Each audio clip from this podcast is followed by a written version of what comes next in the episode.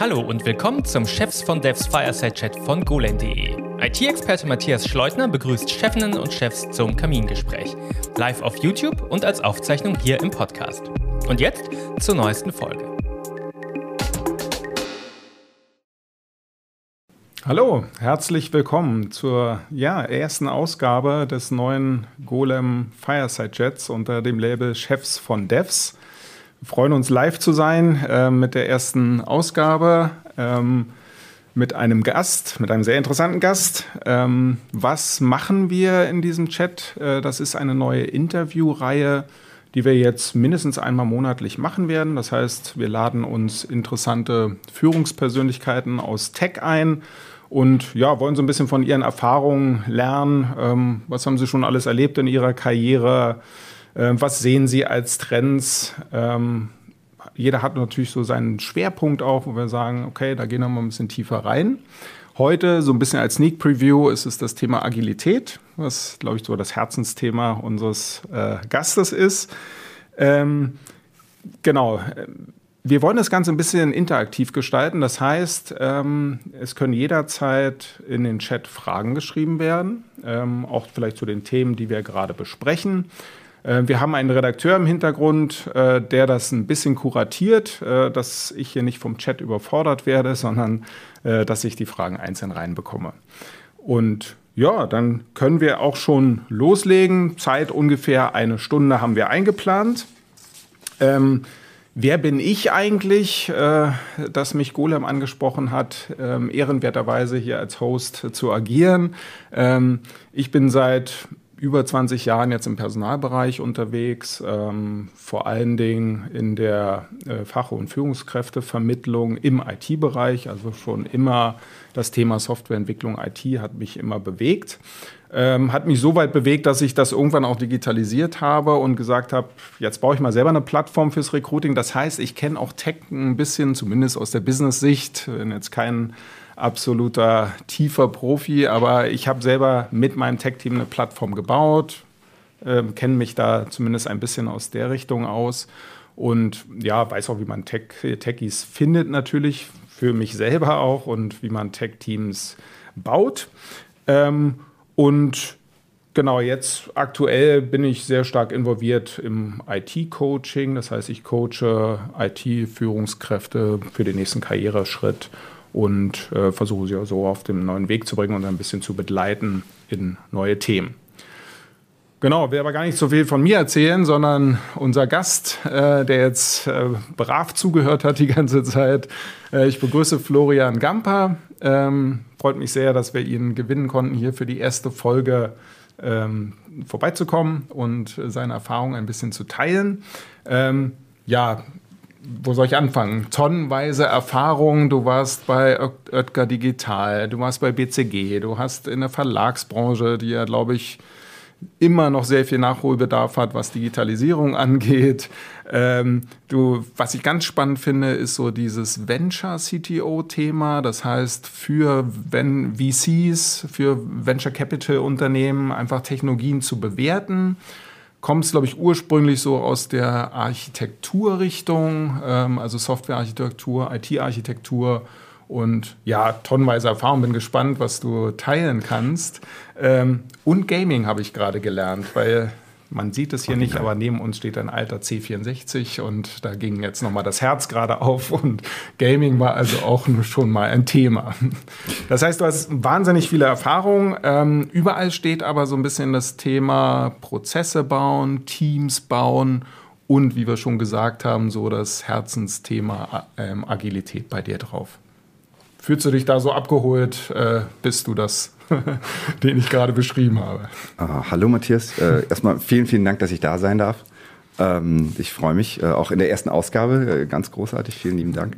Äh, ja, das trifft ziemlich genau, was ich, was ich so tue, was ich mache und was ich herkomme, original im Gaming, äh, dann studiert und dann erst als Entwickler gearbeitet und jetzt so die letzten 10, 12 Jahre im Bereich CTO, Venture CTO, ähm, Interim CTO. Mhm. Studiert ganz interessant, da fällt mir jetzt noch eine Frage ein, die ich gar nicht vorbereitet mhm. hatte. Aber ähm, ist dir das wichtig, dass jemand wirklich das mal studiert hat, Informatik studiert hat, das wirklich mal von der Pike sozusagen gelernt hat, von der Theorie her? Oder ist das auch Quereinsteiger für dich vollkommen fein, wenn die Praxis da ist? Ist mir egal. Also ja. ich, ich habe studiert, äh, weil ich damals dachte, so, wenn ich nicht studiert habe, darf ich äh, ja nicht mal den IT-Raum putzen. Mhm. Und ähm, habe das dann gemacht. Ähm, Uni war mir zu theoretisch, deshalb war ich dann auf der FH. Mhm. Ähm, das hat mehr Spaß gemacht, weil da geht es mehr um Bauen und äh, Machen. Aber letztendlich ich glaube, ich habe nach 20 Jahren das erste Mal in einem Projekt da gesessen und habe gesagt, ah, Boote Algebra, damit kann ich was anfangen. Mhm. Ähm, also, wenn jemand einen anständigen Job macht und äh, sich Quereinsteigen in das Thema eingearbeitet hat, ist das genauso gut, weil es geht äh, letztendlich um Praxiserfahrung. Mhm. Mhm. Okay, wobei ich oft von CTOs höre, wenn jemand mal richtig programmieren gelernt hat, also da reden wir jetzt so von C und mhm. C oder Du hast vorhin erzählt, auf dem C64 mit Assembler ja. programmiert, wo ich gerade mal so ein bisschen Basic abgeschrieben habe.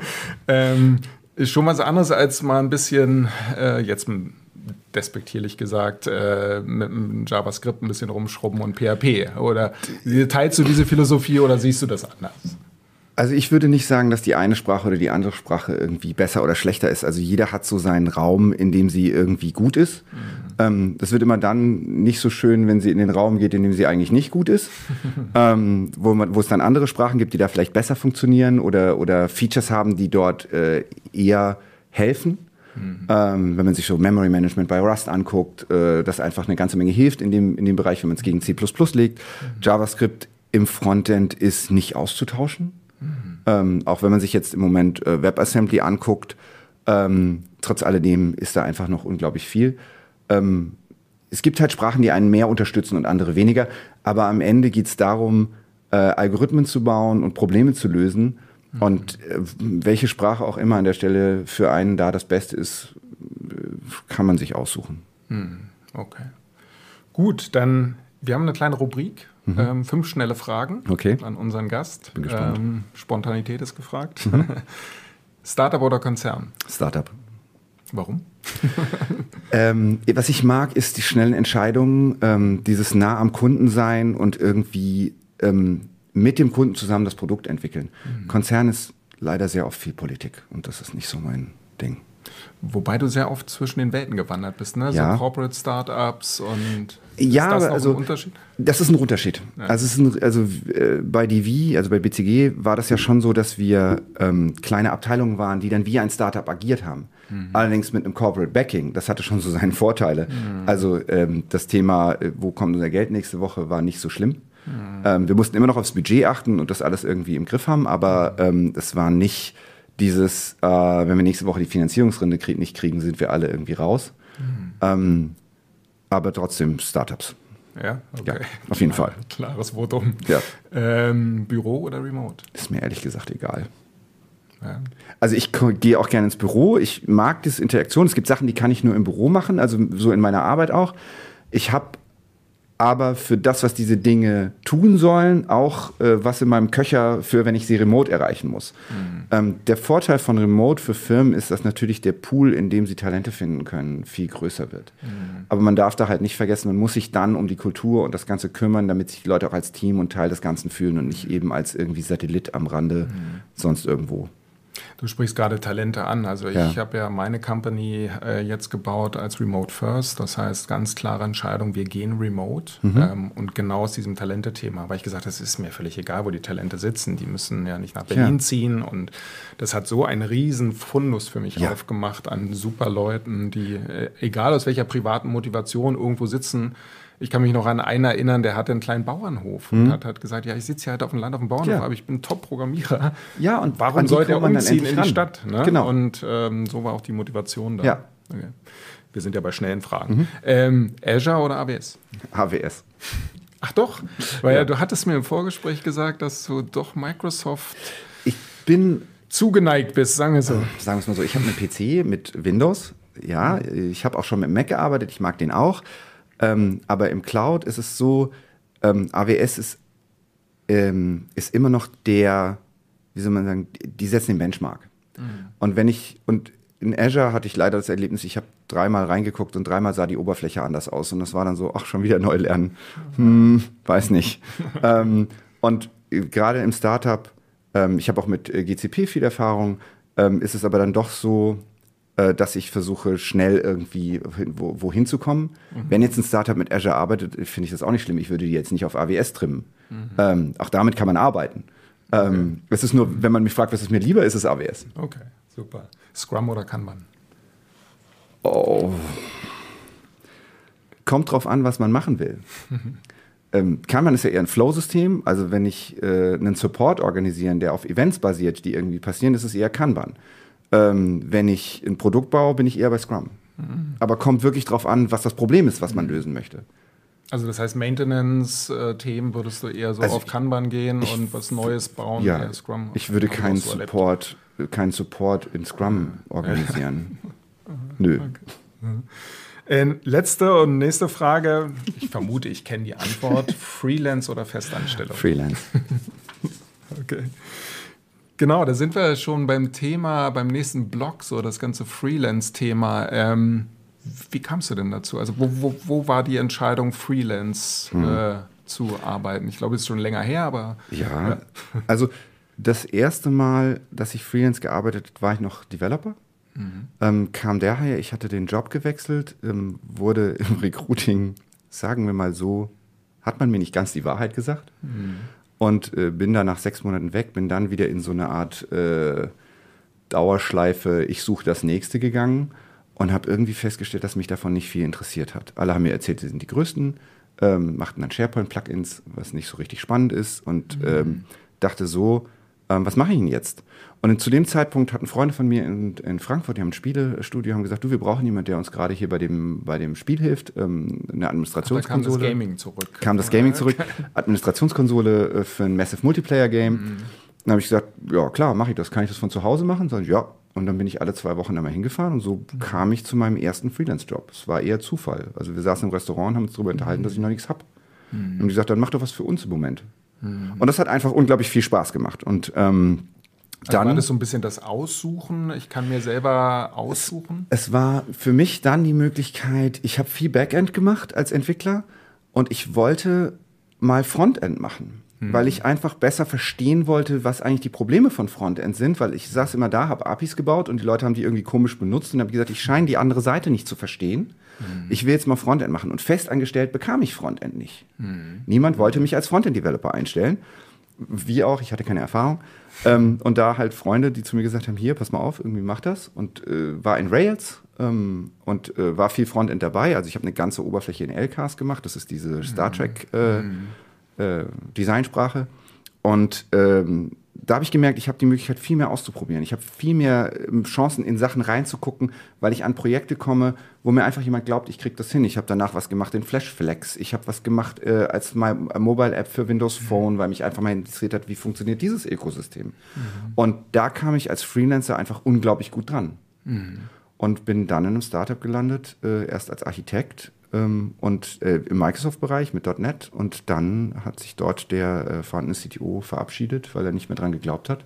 Mhm. Und dann habe ich die übernommen und so wurde ich CTO. Also ich habe viel Glück gehabt in meinem Leben. Aber auch schon unter dem Label Freelance? Das heißt, war das schon, ähm, also hast du, bist du ganz klar reingegangen, hast gesagt, ja, wenn ihr mich haben wollt, dann nur als Genau, Freelance? ich habe da als Freelancer angefangen, dann hat es mir aber so Spaß gemacht, dass ich zwischenzeitlich mal wieder angestellt war. Oh, okay. Ja, und auch bei der BCG war ich angestellt und nicht Freelance.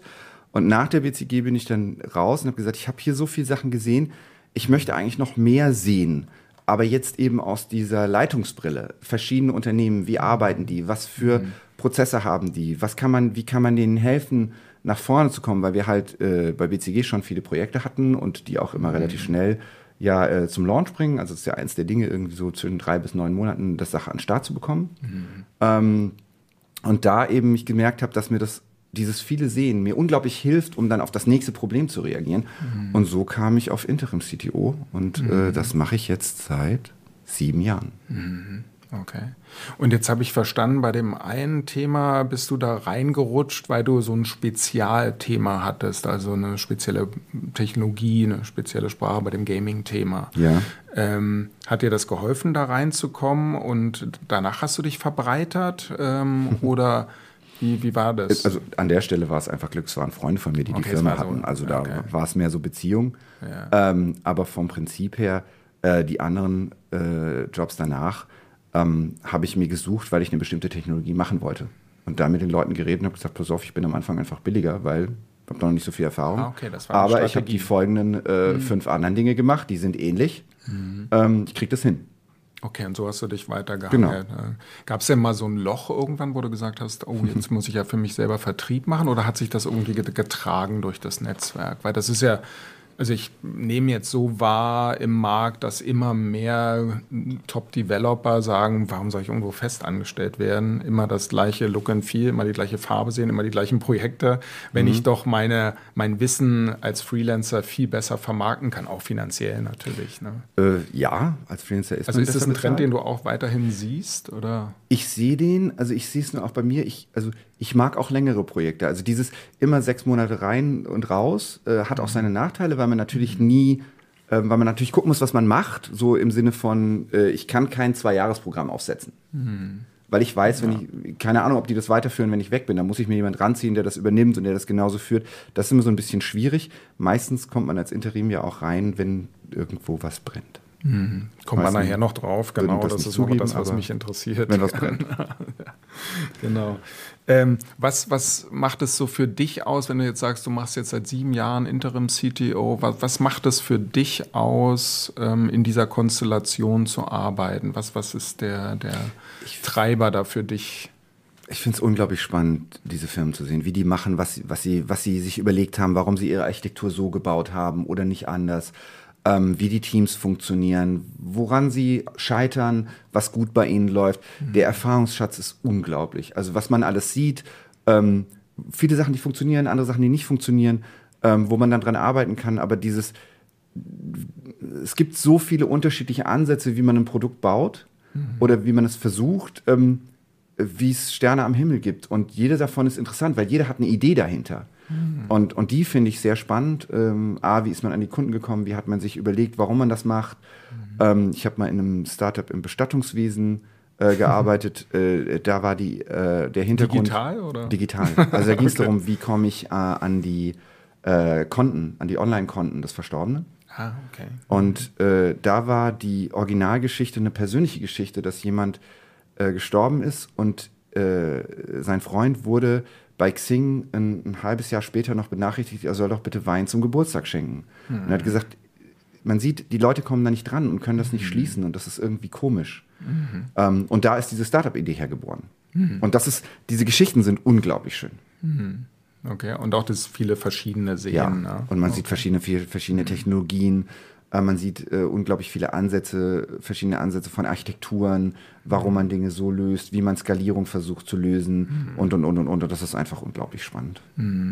Wobei das natürlich immer nur so ein Ausschnitt ist, ne, den du siehst. Das heißt, ähm, hast du die letzten Jahre nicht verspürt, ich will mal so längerfristig so ein Baby bauen, was auch länger da ist. Ähm, äh, das ist ja immer nur so ein Ausschnitt, wo man Ja. reinkommt, entweder was anschiebt, wenn wir an diese Venture-CTO-Geschichte denken. Ne, da coachst du wahrscheinlich ähm, Youngsters, die dann äh, angeschoben werden und wenn, wenn sie dann alleine laufen, dann passt es oder du baust so das erste Framework, aber dann bist du ja irgendwie raus. Oder hast du denn, hältst du da noch länger Kontakt? Oder? Ich halte mit meisten Leuten noch Kontakt. Also ich bin auch Coach. Ähm, aber ähm, das ist, was ich so, also ich habe auch jetzt vor zwei Jahren äh, ein Projekt gemacht, da war ich anderthalb Jahre. Das war auch Okay. schön, weil ich mal wirklich länger mit dem Team arbeiten konnte und das hat mir auch viel Spaß gemacht. Also es ist so ein bisschen, da schlagen immer so zwei Herzen in meiner Brust und ich kann mich nur, das ist so, ah, ich mag beides. Es ist nur, als Interim kommst du nicht so oft dran und äh, an, an diese längerfristigen Projekte, weil einfach ganz oft das auf, äh, wir müssen irgendwie überbrücken, bis der nächste kommt oder wir haben im Moment ein Problem oder sonst irgendwas ist. Äh, oder man, man hilft einem Startup, seine Scale-Up-Phase zu machen. Ähm, mit denen bleibt man meistens eher dann verbunden hin dran. Gab es denn auch mal so Frustmomente, wo du ähm, was übergeben hast und dann danach gesagt hast, oh nein, jetzt sind die da lang abgebogen, zwei Monate später? äh, Ich mag nicht drüber reden. also die gibt es auch, wo man dann Die, sagt, gibt- hey, die gibt's auch, wo du kommst und, und du machst und reparierst und schiebst an und sagst den Leuten, guck mal, so kann man arbeiten, stellst Prozesse um. Ähm, gehst dann, es kommt jemand nach, der, den du auch mit eingestellt hast und du glaubst, es funktioniert, aber es funktioniert halt nicht und man und die und die Firmen fallen zurück in äh, in, in dieselbe Mechanik, die sie vorher hatten, mhm. gibt es auch. Äh, das ist dann immer ein bisschen schade. Okay, also das aber, passiert auch. Ja, kann man aber nichts machen. Also man ja, kann ja nicht dann hinreden und sagen, pass mal auf, so geht es nicht. Mhm. Genau, wir haben ja schon das Thema gehabt, dass es doch ähm, viele ähm, Techies gibt, die jetzt sagen, oh, ich nehme jetzt mein Know-how und mache mich selbstständig. Was sind denn so die, die drei Tipps, die du jemandem aus deiner Erfahrung geben würdest, so vielleicht so ein bisschen auch in die Richtung Do's und Don'ts? Mhm. Weil ich glaube, so eine Angst, die ja immer ist, na, kriege ich denn genug Projekte? Mhm. Kann ich mich da gut verkaufen? Weil da habe ich auch immer wieder ähm, Freelancer erlebt, die gesagt haben, ah, ich gehe lieber doch zurück, das ist mir von der Kontinuität. Also du bist jetzt so verdrahtet und so vernetzt, ja. dass es wahrscheinlich sich trägt. Ne? Aber da muss man jetzt mal hinkommen. Also was sind so deine Tipps, wenn jetzt jemand sagt, so jetzt nehme ich den Mut in die Hand und mach selber was? Also ich hatte während Corona auch mal sechs Monate lang kein Projekt, weil es gab einfach nichts. Ja. Also ist einfach so. Ähm, wenn man ist das schon mal der erste Tipp. Ja. Resilienz, cool bleiben ja. oder? Wer, wer, wer, das nicht ab kann, also wer, wer der, der, das Schlimmste, was du dir als Freelancer antun kannst, ist Projekte auf Projekte quasi ohne Pause zu machen, weil man sich einfach das heißt ja immer, man ist viel selbst und ständig. Mhm. Ähm, und man hat, diese Tendenz, Angst zu haben, man kriegt keins und mhm. sie dann back-to-back -back hinlegt. Man macht dann nie Urlaub.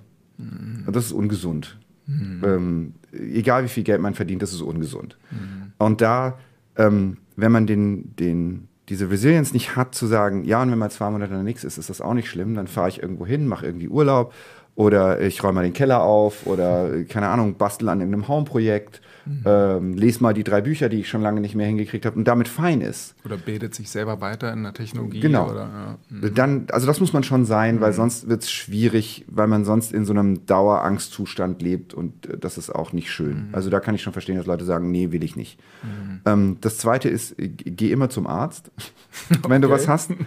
Na, das gilt für Startups ja auch so. Das ist dieses so, wenn die eine Stunde vom Zahnarzt dein Do or Don't macht, ähm, dann, dann hättest du es auch mit der Stunde nicht geschafft. Mhm. Ähm, und ich habe mir mal Zähne ruiniert, also meine sind hin, weil ich okay. in meinem ersten Startup das noch nicht kapiert habe. Mhm. Ähm, und das dritte wäre, ähm, man muss halt schon gucken, dass man so ein bisschen, Rammensau ist das falsche Wort, mhm. aber schon ein bisschen ähm, auf LinkedIn irgendwie mal einen Artikel schreibt oder irgendwie kommentiert und ein bisschen mhm. Visibility schafft mhm. und sich die richtigen Plattformen sucht, die einem helfen, helfen die, die Jobs zu finden. Mhm.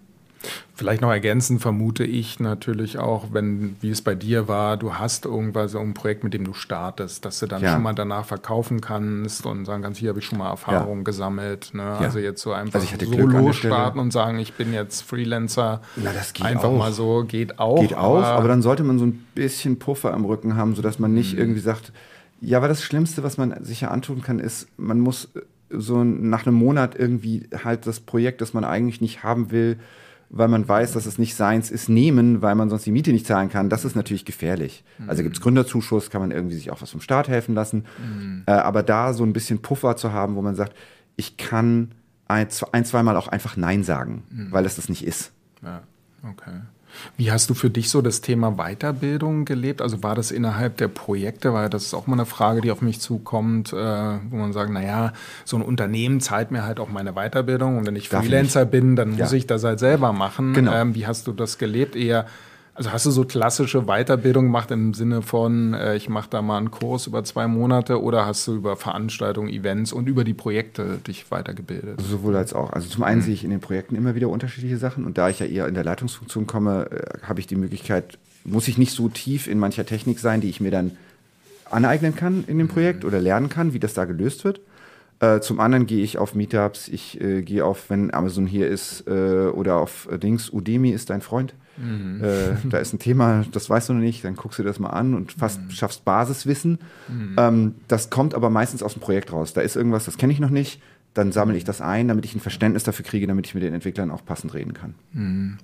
Also auch immer wach sein, was sind so für ja. Trends, wo sollte ich mich ja. jetzt auch weiterbilden, dass ich verkaufbar bleibe. Ja. Ne? Also, weil du bist ja das Produkt. genau. letztendlich. Ja. Es ist als CTO ein bisschen schwierig, weil es passiert halt so viel. Mhm. Ähm, und du kannst nicht mehr in jedes Thema tief einsteigen, mhm. sondern du musst dir halt schon irgendwie sagen, das da äh, schaue ich mir das an, wie das architektonisch funktioniert. Mhm. Ähm, das da interessiert mich ein bisschen mehr, da gehe ich ein bisschen tiefer rein, vielleicht weil es mein Steckenpferd ist. Ähm, also für mich ist das so ein bisschen das Thema Datenbanken, was mich einfach mhm. begleitet, seit ich arbeite. Mhm. Ähm, aber du kannst nicht mehr in jedes, in jeder mhm. Tech Experte sein. Es ist auch nicht deine Aufgabe. Nee, nee, klar. So. Mhm. Also jedenfalls nicht, als, nicht mehr als Interim-CTO. Aber es ist natürlich immer sehr hilfreich, wenn man noch ein bisschen mitreden kann ja. und nicht so der abgehobene Management-CTO ist, der hinter dem Mahagoni-Tisch sitzt. Ja. Und, äh ich sage mal, das ist eine meiner ist meine Superpower, ist die Tatsache, dass ich mit Entwicklern über Architektur und mhm. Aufbau von Systemen reden kann. Also da nicht zu weit wegkommen, sondern nee. hands-on noch. Ja. Okay. Also ich möchte nicht programmieren in, in Projekten, weil ich wäre auf jeden Fall das Bottleneck mhm. und das hilft immer nicht. Mhm. Aber ich sollte verstehen, was sie da tun und mhm. was sie arbeiten. Also ich sage, auf einem Architekturlevel mhm. muss ich mitreden können. Okay. Gut, äh, so die ganze Interim-Geschichte, Teamaufbau, mhm. ähm, so dieser ganze Themenkomplex. Äh, für in welchen Situationen wirst du dann gerufen? Also das ist ja, ich stelle mir das so vor, entweder hat man gerade den CTO rausgeschmissen oder man hat ein riesen Architekturproblem. Ähm, es ist ja, ist ja, Feuerwehreinsatz in der Regel. Also was, meistens. Was ja. Also meistens ist es Feuerwehreinsatz. Es gibt aber auch welche, wo ähm, da, äh, ich hatte ein Projekt, da ist der CTO krank geworden. Hm. Ähm, leider, leider richtig krank geworden und da wurde ich am Anfang geholt und gesagt, uns geht's gut. Hm. wir hätten aber gerne, dass es so bleibt. Mhm. wir hoffen, dass er wieder gesund wird. Kannst du so lange übernehmen? Mhm das äh, sind auch sehr schöne Projekte, weil man natürlich mhm. jetzt nicht irgendwo hinkommt, wo man sagt, jetzt muss ich erstmal aufräumen. Mhm. Ähm, äh, es gibt aber auch die, wo, wo man hinkommt und sagt, wir haben einen Monat oder uns fliegt das Projekt um die Ohren. Mhm. Das ist natürlich auch ein ganz anderer Ansatz, wie man dann mit den Teams umgeht und was man macht und wie viel Zeit man hat, sich mhm. irgendwie da einzuarbeiten und, und zu schauen, wie es läuft und, und, und. Mhm. Ähm, damit, das ist aber das Spannende am Beruf. Mhm. Okay. Jetzt ähm ist ja jede Situation anders. Also jedes mhm. Unternehmen ist anders, der, der Stand der Tech ist unterschiedlich, die Struktur, die Prozesse, äh, der Grad der Agilität mhm. oder ja. die gesamte Philosophie. Ähm, hast du da irgendwie so ein gewisses Framework für dich aufgebaut, mit dem du erstmal reingehst, mhm. so, dass du sagst, das sind meine Schritte eigentlich, um, um dir auch so ein bisschen Sicherheit zu geben, mhm. okay, ich kann in diesem völlig anderen Kontext jetzt auch bestehen ja. wieder? Mhm. Das Wichtigste für mich am Anfang ist erstmal die Klappe halten. Weil ähm, der Zustand ist, ist ja nur ein Momentanzustand, den man findet. Man muss ja mal wissen, wo kommt man her, wo wollte man eigentlich mhm. hin. Vielleicht ist man gerade in einem komischen Zwischenzustand, der, der blöd ist, der aber eigentlich nur eine Transition irgendwo anders hin ist. Und wenn man dann irgendwie versucht, der Schlauermeier zu sein, verliert man die Leute relativ schnell. Weil dann kommt da der Typ, der keine Ahnung hat und klug scheißt. Und äh, es gibt eigentlich kaum was Schlimmeres. Mhm. Ähm, was ich versuche, ist am Anfang zuerst mal zu verstehen, wie die Firma funktioniert. Also nicht nur die Entwicklung an sich, sondern auch, wo die Sachen herkommen, die in der Entwicklung landen. Also wie funktioniert der Produktions-, äh, der, der Produktmanagement-Prozess? Äh, wie funktioniert Research? Wie funktioniert Marketing? Wie funktioniert Sales? Also ich gucke. Das heißt, mit den Leads sprichst du dann auch ich. jeweils? Also nicht ja. nur Text, sondern du ja. versuchst auch das Business weil ich versuche die Gesamtprozesse, weil die, weil die landen ja irgendwie, also Sales landet irgendwann hinten auf der, über die Roadmap, die müssen auch irgendwie äh, damit klarkommen, vor allem für Sales, Agilität immer total schwierig, weil wenn du so neun Monate Sales-Cycle hast, wie erkläre ich meinem Kunden, was er kriegt? Mhm. weil deren Leben lebt von Reputation, also dafür, dass das geliefert wird, was sie dir neun Monate vorher besprochen, versprochen haben. Mhm. Ähm, wie geht man damit um? Gibt es ganz schöne Sachen, die man machen kann, auch im agilen mhm. Umfeld. Mhm. Ähm, Marketing, ähm, wie kriegen wir das, was wir bauen, auch dem Kunden mitgeteilt, mhm. ähm, sodass er erfährt, was er eigentlich da ist, ähm, mhm. machen die Videos, wie kriegen wir denen erklärt, was wir eigentlich getan haben, mhm. äh, solche Sachen. Also das ist Firmen, die ihre Entwicklung als, als als Silo betrachten, arbeiten meistens nicht besonders effizient, weil einfach dann diese Kommunikationswege nicht funktionieren und du ganz tolle Sachen gebaut hast, die aber nie jemand sieht. Mhm. Ähm, deswegen Analytics auch total wichtig, um zu gucken, ob das, was man baut, auch überhaupt okay. äh, was macht. Und da sage ich halt immer am Anfang, also für die Dinge, wo ich länger bin, wenn es ein Monat und wir müssen mhm. das Projekt retten, ist natürlich eine andere Sache. Da muss man mhm. schneller rein und sagen, Leute, ich brauche alle Probleme auf dem Tisch. Mhm. Ähm, da kann man nicht einen Monat lang zuhören. Aber ansonsten versuche ich am Anfang so, so leise und so ruhig wie möglich zu sein, äh, mhm. mir in One-on-Ones Fragen zu stellen und erstmal zu verstehen, wo sind wir, wie sind wir da hingekommen mhm. und was ist denn euer aktueller Plan, wie ihr mhm. weitermachen wollt. Mhm. Und dann auf der Basis einen, eine Idee zu entwickeln, ähm, was man jetzt mit denen macht. Mhm. Oder wo es am meisten hakt oder wo ich die Probleme sehe. Und dann rauszufinden, ob die überhaupt erstmal, ob die von anderen auch gesehen werden und das als Awareness zu schaffen. Da ist natürlich dann vielleicht auch einfacher, wenn äh, Strukturen schon so weit da sind, dass es Product Owner gibt, die da schon mal so ein bisschen übersetzen können. Oder wenn es dann ja. so einen harten Cut, so Elfenbeintürme-Situation hast du vielleicht auch schon, dann wird es ja. wahrscheinlich relativ komplex. Ne? Ja, das ist komplizierter. Also mhm. im Sinne von, der Aufwand ist höher. Aber mhm. ich bin, ich hatte das Glück, dass ich bisher noch nirgendwo hingekommen bin. Nee, das stimmt nicht ganz. Ich hatte einmal das Problem, da war Produkt, war Produkt, wollte nicht. ich glaube, die wollten mich auch nicht haben. Ähm, okay. Aber da war, da gibt es. es ja, gibt das da kann ja auch das Problem sein, dass dich der CEO reinsetzt und sagt, ja. jetzt räum mal da auf und das so ein bisschen ja, übergestülpt das räum mal da auf, ja, ja. nicht. Mhm, okay. So, weil das ist, das ist eine sehr undankbare Aufgabe, mhm. weil äh, irgendwie jetzt, also so, so ich komme jetzt mal, ich schmeiß zehn Leute raus. Also du kommst sozusagen über die Middleware rein. das kommt drauf an. Aber ich versuche mit den Leuten zusammen daran zu arbeiten. Mhm. Ich glaube einfach ganz tief in mir, dass jeder, der da sitzt, versucht, einen guten Job zu machen. Ich glaube mhm. nicht daran, dass morgens jemand aufsteht und sagt, oh, heute mache ich mal allen das Leben schwer. Mhm. Es gibt die sicher auch. Ich hoffe, dass ich davon weniger sehe. Mhm. Ähm, aber daran glaube ich. Und wenn man den Leuten klar macht, was, was Wege sind mhm. und in die Möglichkeit geht, die zu gehen, ohne dabei das Gesicht zu verlieren oder sonst irgendwas. Also ich entscheide ganz selten irgendwie so hart mhm. sondern ich versuche eher Verständnis zu schaffen, mit den Leuten darüber zu reden, ähm, Daten zu holen, die, die dann helfen, Entscheidungen zu treffen, mhm. sodass sie die auch verstehen, weil der, man redet immer von Ownership in der Agilität. Mhm. Und ich sage immer, es gibt zwei verschiedene Arten von Ownership. Die, die man bekommt, obwohl man sie nicht wollte, und die, die man fühlt. Also mhm. verantwortlich sein im Deutschen und sich verantwortlich fühlen.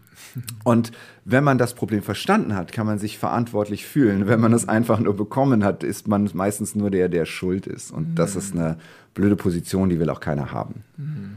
Und über diese Gespräche, über das Reinkommen, ähm, lernst du auch das Team kennen und ja. äh, identifizierst da so die Keyplayer. Da stelle ja. ich mir das so ein bisschen herausfordernd vor. Du hast ja keine disziplinarische disziplinarischen Durchgriff? Also, oder Nö. kannst du dann in der Regel auch sagen, den müssen wir rausnehmen, der ist schlecht für das Team oder ich, das ich, Teamgefüge ist dadurch ein bisschen ähm, kann sowas sagen, mhm. aber ich kann es nicht bestimmen. Also du wirst eher damit leben und versuchen, das nach vorne zu bringen. Da, da sind wir wieder bei, ich glaube daran, dass jeder eigentlich einen guten Job machen ah, will. Okay. Und wenn ich jemand habe, der da so ist, dann muss ich mit denen halt mal schnappen und sagen, pass mal mhm. auf, das, die Situation, so sehe ich das. Wie siehst du das denn? Mhm. Lass uns doch mal spiegeln und drüber reden und gucken, ob wir irgendwie was finden, wie das funktioniert funktioniert und meistens klappt das. Ja. Wir sind ja gerade in der Fußball-Weltmeisterschaft, gerade okay. noch so. Ähm, und da ist es ja oft mein so, dass der neue Trainer ähm, seinen ganzen Stab mitbringt. Die ja. einen raus, äh, der, nennen wir es jetzt mal den, den Tech-Lead oder der Lead-Developer, alle raus, weil alle die Philosophie vom CTO haben. Also ja. da, da, gehst du anders vor. Ja. Also das heißt,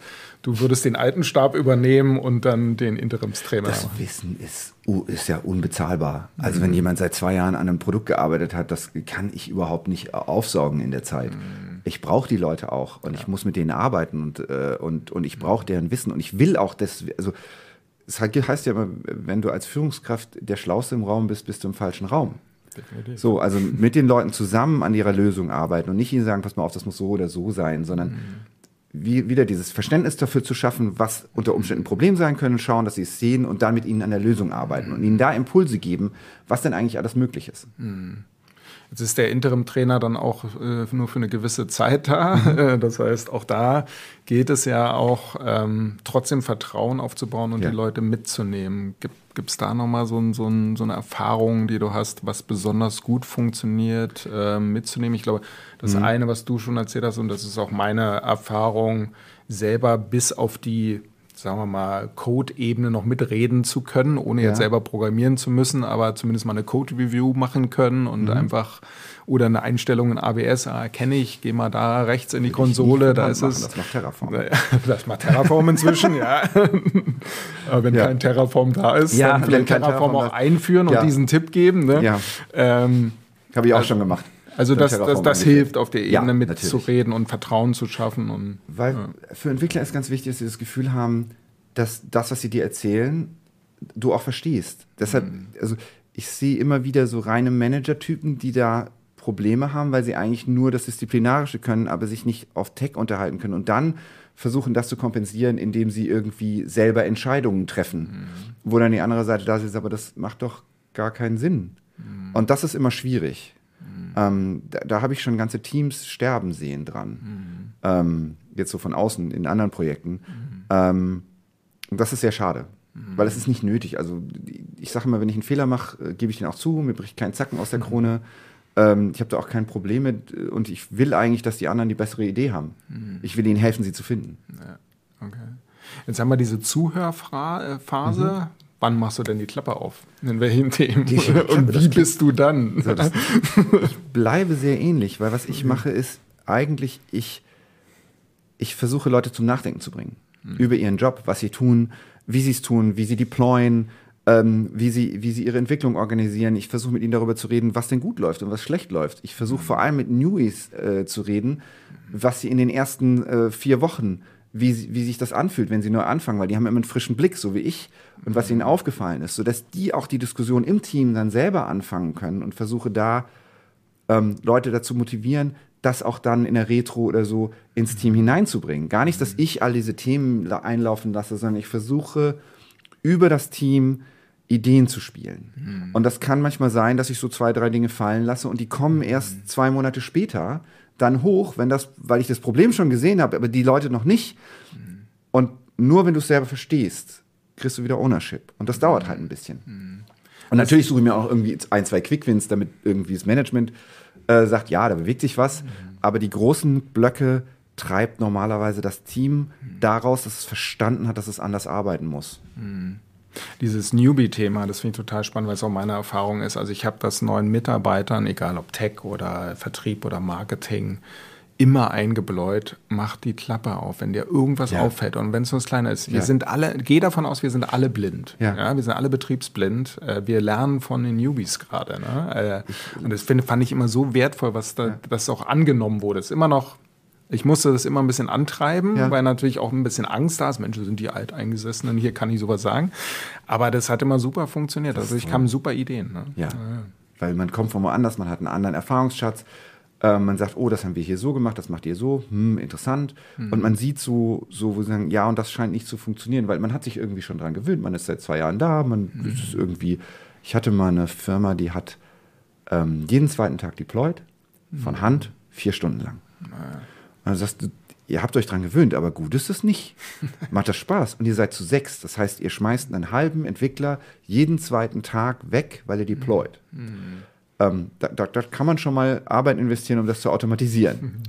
Und die waren total glücklich, weil das war auch kein Job, den, den irgendeiner machen wollte. Mhm.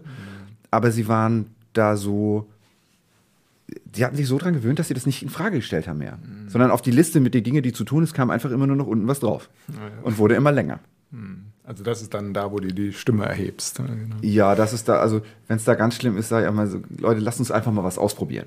Okay. Also ich spiele das gerne ein als, komm, wir machen mal einen vier Monat, vierwöchigen Test. Mhm. Wir ändern mal das und das und das und danach sagt ihr mir, hat es euch gefallen oder nicht? Hat es euch was gebracht oder nicht? Und wenn nicht, machen wir es wieder zurück. Mhm. Okay. Und das ist eine gute Methode, weil dann die Leute sagen können, ja, das war gut und das war schlecht.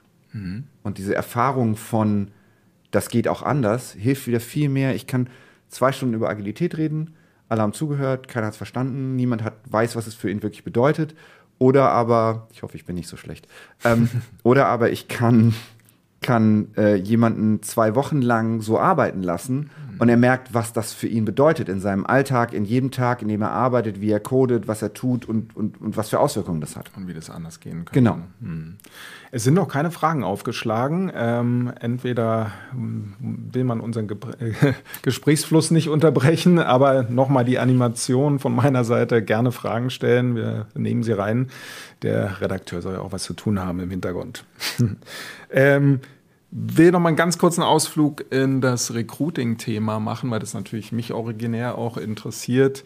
Ähm, was ist denn für dich so ein gestreamliner, ganz optimaler Prozess. Also jetzt, also mhm. lass mal diese ganze Vorgeplänke mit Employer Branding, wie muss eine mhm. Anzeige aussehen und so weiter, sondern äh, der Interessent ist da, mhm. ne, der Kandidat, ich sage extra nicht Bewerber, ja. äh, sondern der Kandidat ist da.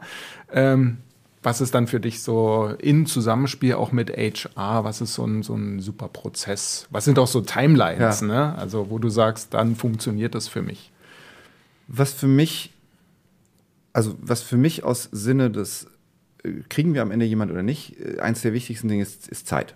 Mhm. Also für mich darf, ich versuche Prozesse zu bauen, in denen der CV hat uns erreicht und es ist was auch immer abgelaufen und es gibt eine Entscheidung, die nicht länger als zwei Wochen dauert. Mhm. Das ist einfach, ich finde das für die Kandidaten richtig, ich finde das für uns richtig. Die, ich mag nicht dieses, ja, wir haben da drei und nächste Woche haben wir noch einen und dann halten wir den mal hin. Entweder entscheiden wir uns für den oder wir entscheiden uns nicht für den. Aber wir entscheiden uns nicht, wenn der nächste besser ist, nehmen wir den anderen. Mhm. Weil dann ist das nicht. Mhm. Ähm, es ist wichtig, dass die Firma weiß, was sie eigentlich sucht und wer sie ist. Mhm. Und wenn man das noch nicht weiß, muss man das rauskriegen, mhm.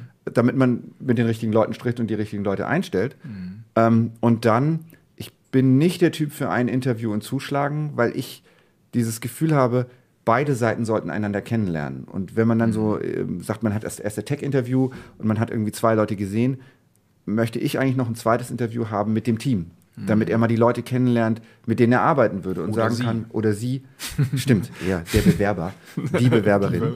ähm, ähm, das, das, ist das Gänsefüßchen jetzt, es ist immer ja, auch die weibliche Form die, gemeint. Damit ähm, das Team kennengelernt wird und man weiß ungefähr, ähm, wen man da trifft. Das ist einfacher, wenn man ein Office hat, weil ich mache dann zum Beispiel gerne ein Teamlunch. Mhm. Einfach damit man die Leute mal so interagieren sieht. Ähm, Im Remote-Setup äh, ist es dann einfach ein größeres Interview. Und die Leute sind immer äh, verwundert hinterher, weil sie sagen, das, bei euch war das Interview eher wie so eine Art Kaffeeklatsch. Mhm. Sag ich, ja, es geht viel darum, rauszufinden, ob ihr zusammenpasst. Mhm. Mhm. Ich sage immer, äh, Skills kann ich lehren, Psychopathen nicht heilen. Mhm. Ähm, und davor muss man sich auch schützen. Mhm.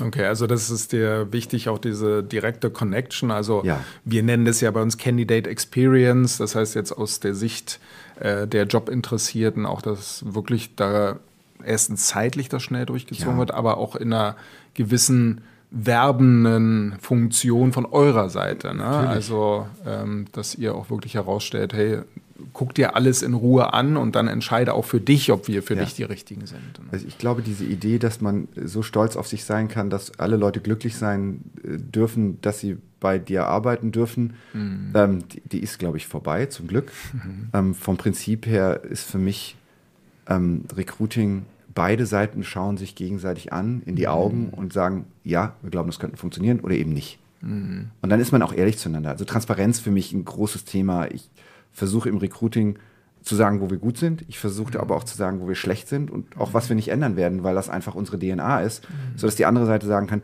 ja, das ist, das verstehe ich. Weil ich habe mhm. in meiner Laufbahn einmal erlebt, ähm, wie quasi das, das, was man mir erzählt hat, von dem, was es wirklich war, mhm. Das hatte nichts miteinander zu tun. Mhm ich hätte vielleicht sogar Ja gesagt zu dem Thema, was man wirklich gebraucht hat. Mhm. Aber ich fand es unmöglich, dass man mich versucht hat, da reinzutracken. Mhm. Und das hat so ein bisschen geprägt, dass ich, dass ich, ich versuche kein Bullshit zu erzählen. Mhm. Ja, oder das, was auch nicht gut sind, kann ja gerade sehr interessant für ja. den Kandidaten sein, weil der sagt, genau das, das ist meine Lücke, da würde genau. ich mich raufsetzen, da habe ich Ja, und darum wollen wir auch arbeiten. Also so, wo man sagt, also ganz oft gibt es in Corporate Startups, so da gibt es dann irgendwie Mutti hinten dran, mhm. äh, die hat so ein paar Prozesse, die kriegt man nicht weg und die, die sind eben wie sie sind. Und mhm. das muss man dann auch eingestehen und sagen, und da sind wir halt Corporate. Mhm. Aber dafür haben wir X, Y und Z und da sind wir sehr Startup. Mhm. Und dann weiß die andere Seite, worauf sie sich einlässt und äh, was kommt. Und das mhm. Expectation Management ist, ist eigentlich einer der größten Schlüssel dafür, ob sich jemand am Anfang wohlfühlt oder nicht. Naja, dieses authentisch sein ja. halt. Ne? Und ähm, genau.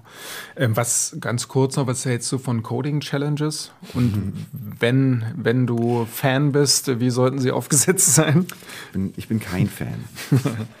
ähm, wenn ich sie, also wenn sie live sind, ist es eine Stresssituation da verliere ich äh, äh, introvertierte Leute, weil die einfach mit der Situation, man guckt sich das jetzt irgendwie an, über die Schulter werden, da, da werden die nervös. Das hat nichts mit Arbeiten zu tun, wie es nachher stattfindet. Mhm. Ähm, als wir noch im Büro waren, mache ich gerne so einen Probetag, wo jemand kommt und irgendwie mal gucken darf, wie wir arbeiten und so ein Pair-Programming-Sache. Aber und im Remote-Zustand ist es so, das kann auch dein Kumpel gemacht haben. Mhm. Also was kriege ich denn für eine Info? Mhm. Und deshalb, wenn eine Firma einen hat, ist das fein. Mhm. Ich würde aber keinen einführen.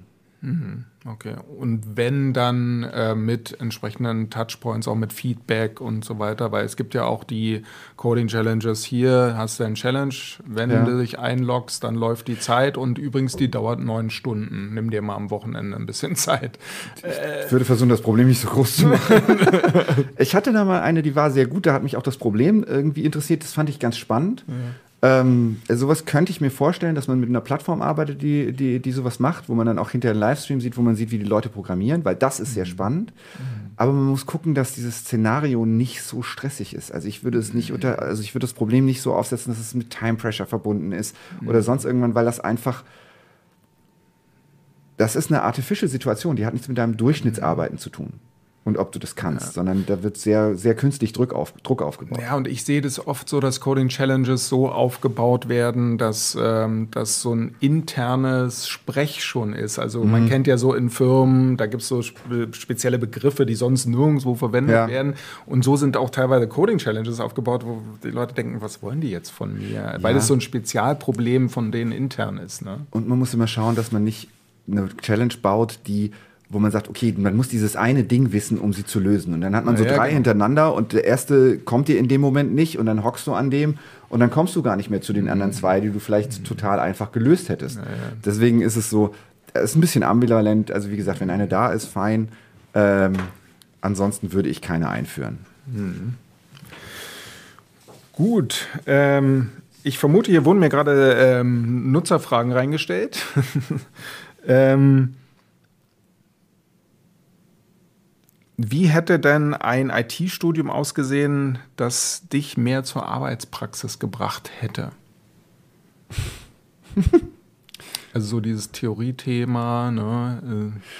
Äh. Die FH war an sich für mich nicht schlecht, weil sie halt sehr praxisorientiert war. Man hat halt programmiert, man hatte auch Programmieraufgaben und hat, wurde so ein bisschen an das Thema rangeführt. Mir hat am meisten geholfen mein Praktikum in der Zeit. Hm. Ich hatte das Glück, eine schöne Firma zu finden. Ich habe danach auch dort gearbeitet ähm, und hatte dort mein ein kleines Projekt für mich. Mhm. Ähm, das hat mir viel mehr gezeigt, wie, das, wie, wie, wie Arbeiten in der Firma funktioniert, mhm. ähm, als, als alles an der Uni. Das war halt Wissensvermittlung. Mhm. Und das andere war reales Leben. Mhm. Und das Studium bei mir war halt mehr so theoretisch ausrechnen, ob es geklappt hätte, wenn man das getan hätte. Mhm. Und das mhm. fand ich dann nicht so schön. Ja. Was hältst du in diesem Zusammenhang so von diesen Coding-Bootcamps? Ähm, oder es gibt ja, das sind diese sehr abgeschlossenen Programme mhm. über drei Monate, aber es gibt ja auch die Code University hier zum Beispiel in Berlin, die auch äh, Menschen über einen längeren Zeitraum genau auf die Marktbedürfnisse auf, äh, ausbildet. Das heißt, da wird jetzt nicht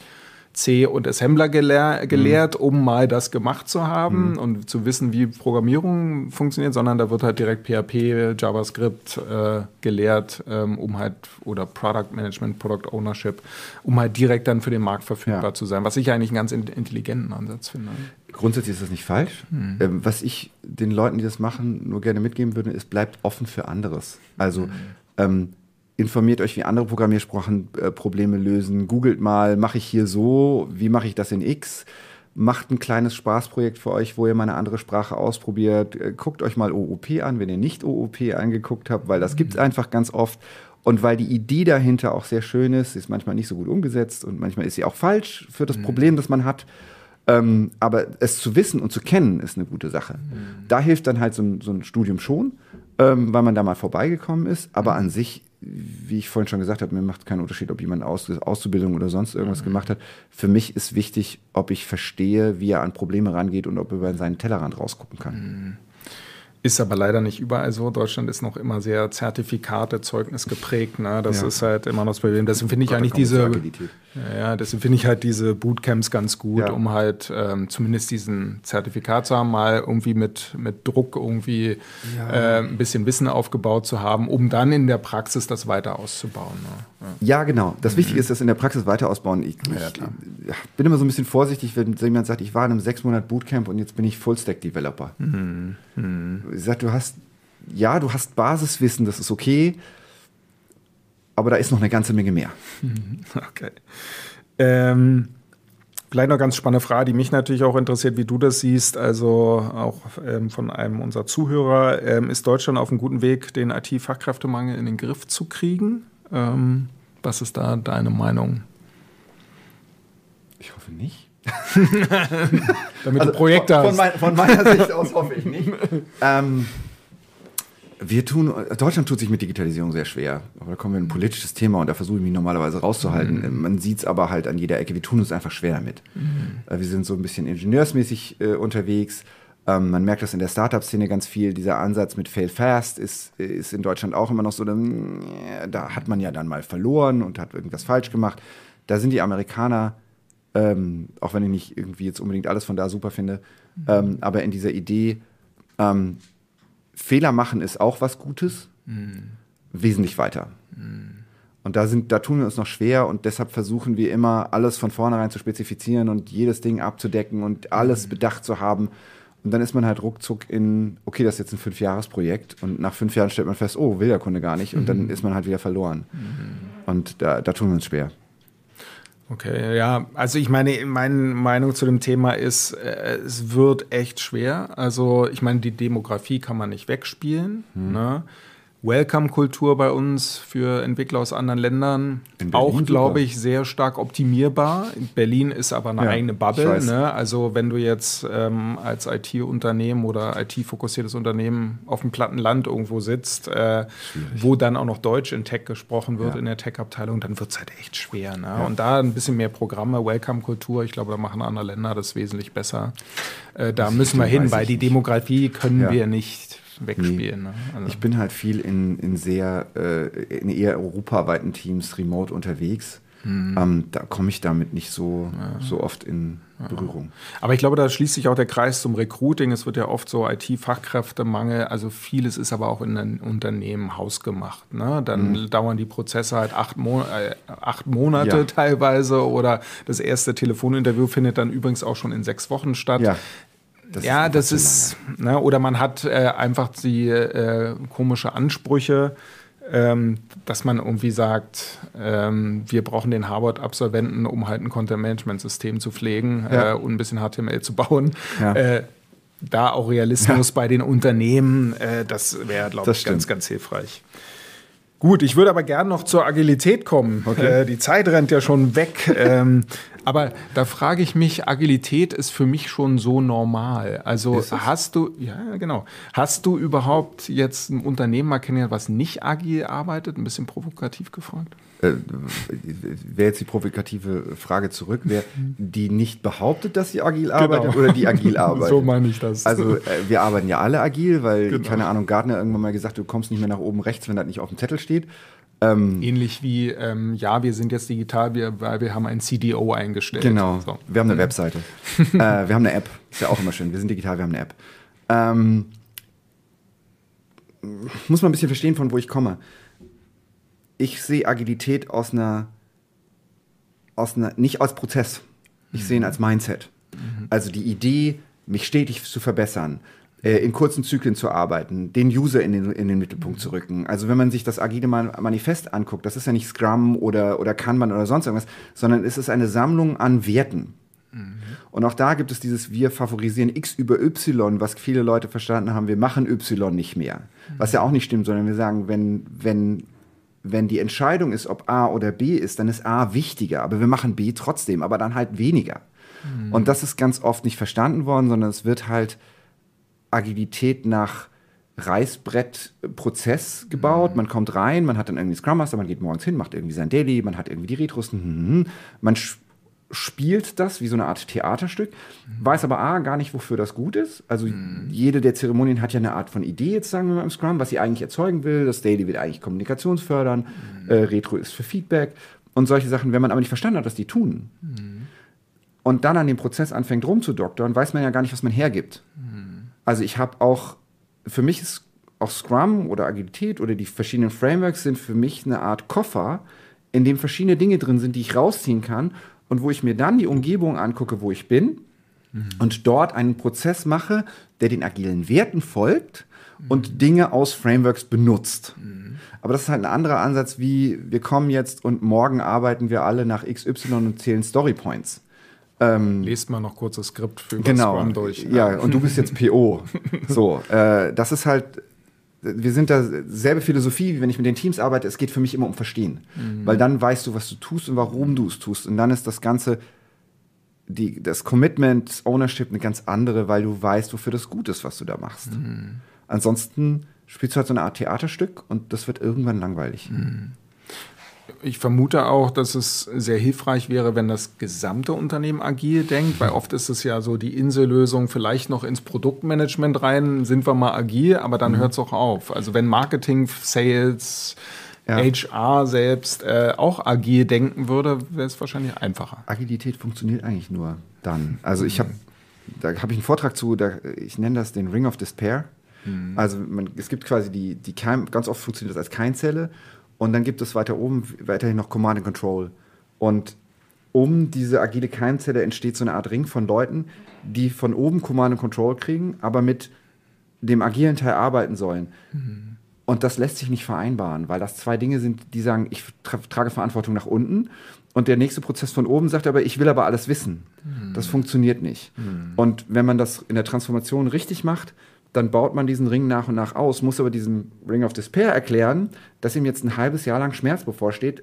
Aber das ist nicht schlimm, weil dann ist er agil und dann ist, tritt der nächste Ring auf. Mhm. Und wenn man das von beiden Seiten hinkriegt, also das, das Leadership ähm, anständig, ähm, ja, ich bin schon wieder im Englischen, educated, ähm, aufschlaut, ähm, sodass die Idee von beiden Seiten kommt. Mhm. Und dazu noch, weil in dem Prozess dieser Transformation normalerweise Posten wegfallen, für die Leute, wo das Wissen denen eine Alternative gibt und einen, einen Zukunftsweg, damit sie das nicht blockieren, weil das ganz oft stattfindet im Mittelmanagement, mhm. dann kann es klappen. Mhm. Gibt es eigentlich bei der Einführung von Agilität so, so aus deiner Erfahrung viel Widerstände aus Tech oder ist es eigentlich so welcome, oh endlich? Ähm, oder gibt es noch den, den Wasserfaller, der sagt, oh nee, also agil geht gar nicht? Aus Tech gibt es die wenigsten Widerstände. Also Tech ja, findet das eigentlich immer super. Ja. Also das ist ja. immer am einfachsten. Okay. Ähm, mhm. Wer sich immer sehr schwer tut, ist Sales, weil die halt lange Zyklen haben, wo mhm. sie irgendwas, also mhm. da muss man das anpassen mhm. und sagen, okay, was sind denn die, und da sind wir wieder bei Werten, was sind denn die Werte, die wir haben? Wie können wir denn euer Problem mit diesen Werten bereichern? Und dann kommt was anderes raus. Da kommt nicht Scrum raus oder Kanban, sondern da kommt ein Prozess raus für Sales, der diese Werte versucht äh, so einzubauen, dass sie auch kompatibel sind mit den anderen Abteilungen, die so arbeiten. Mhm. Das ist natürlich komplizierter, geht aber. Mhm. Okay, cool. Dann will ich noch einen Aspekt reinbringen, Remote und Agilität. Also mhm. im Grunde genommen, die, wenn man die beiden Begriffe oder wenn ich die nebeneinander lese, dann sage ich ja, klar, passt der super zusammen. Aber ich denke, da gibt es doch Dinge zu beachten, oder? Ähm, ich, als, als Zusammenhang ist es, ist es so, ähm, vom Prinzip her alles einfach. Mhm. Man muss sich aber mehr Gedanken machen über Kultur und wie das Team zusammenarbeitet. Also mhm. Agilität, wenn man jetzt mal als Prozess Scrum nimmt, basiert ja darauf, dass das Team miteinander arbeitet, sich mhm. kennt, äh, ein gemeinsames Verständnis entwickelt. Mhm. Ähm, was in der Firma ganz oft stattfindet, eben an der Kaffeemaschine. Mhm. Also informell haben wir nicht mehr, muss man aktiv erarbeiten. Mhm. Das ergibt sich in der Firma von selber, das muss man wissen, wenn man remote ist dass man das dann ansteuern muss aus der, aus der Führungsebene oder irgendwie aus Teamebene, den Leuten enablen, sei es Game Nights, dass sie sich mal kennenlernen, dass man Offsites macht, aber man muss diese Kultur aktiver steuern, als man sie in einem, in einem Office steuern muss. Ah ja, okay. Gibt es denn irgendwas am Horizont in Agilität? Gibt es irgendwas Neues gerade? Was wird da gerade für eine Sau durchs Dorf getrieben? Oder äh, droht durchs es Dorf gibt, zu? Es gibt, es gibt viele. Hm. Ähm, ich die aber alle im Grunde so den nächsten Evolutionsstep darsetzt. Und ich sage immer, die meisten Firmen sind schon mit, mit, normaler Agilität überfordert. Das, was du machst, ist noch komplizierter. Mhm. Ähm, lass uns doch erstmal die Leute kriegen, dass sie das vorher verstanden haben, damit sie den nächsten Step gehen können. Wenn wir da überspringen, wird das auch nichts werden und dann haben wir nichts gewonnen. Mhm. Okay. Ich sehe schon, ich glaube, wir müssen noch mal eine Folge machen irgendwann. Ja. Nur zu Agilität. Ja. Und dann nehmen wir das als Schwerpunkt. Ich habe noch äh, eine Frage von den Zuhörern, ähm, und zwar so Erfahrungswerte mit Auszubildenden. Mhm. Ich denke, es geht so in die Richtung Fachinformatiker. Ähm, wie sind ähm, die, diese Auszubildenden gut in Startups zu integrieren? Hast du da Erfahrungen? Oder? Als Auszubildender oder mit der Ausbildung? Als Auszubildender, so verstehe okay. ich das. Und wie können diese in Projekte integriert werden? Kommt auch an, in welcher Phase das Startup ist. Ähm, mhm. Wenn ich Teams aufbaue, baue ich sie normalerweise von oben nach unten auf. Mhm. Weil ich ähm, sage, ich kann keinen Junior einstellen, wenn ich keinen Senior habe, der sich um ihn kümmert. Mhm.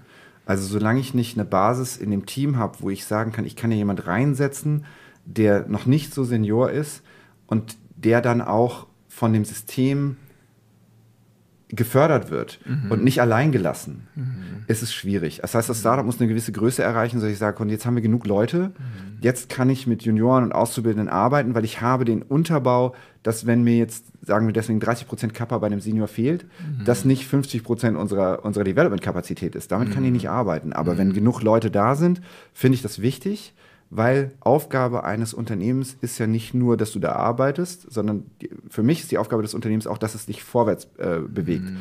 Und da müssen aber auch die Leute sein, die nachrücken. Mhm. Und ich muss, wenn ich einen Senior zum Lead machen will, muss der ja gelernt haben, wie man einen Junior zum, mit, mit, mhm. zum Senior macht. Das ist ja Teil seiner Ausbildung und dafür brauche ich die auch in der, in der Pyramide. Da geht es mir gar nicht so sehr um Gehalt oder sonst irgendwas, sondern es geht mir eigentlich mehr um den, wie kann ich denn jemand in, an dem Punkt das beibringen, was er braucht für den nächsten Step.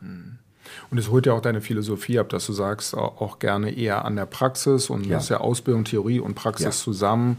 Äh, Juniors hochziehen. Und das war mir in den Tech-Teams äh, bei uns auch immer wichtig, Wissensweitergabe. Ja. Ne? Dass, dass äh, Devs, die wir eingestellt haben, auch wirklich Interesse daran hatten, Wissen weiterzugehen ja. und da nicht in ihrem Container zu sitzen nee, oh und äh, den zuzuschließen.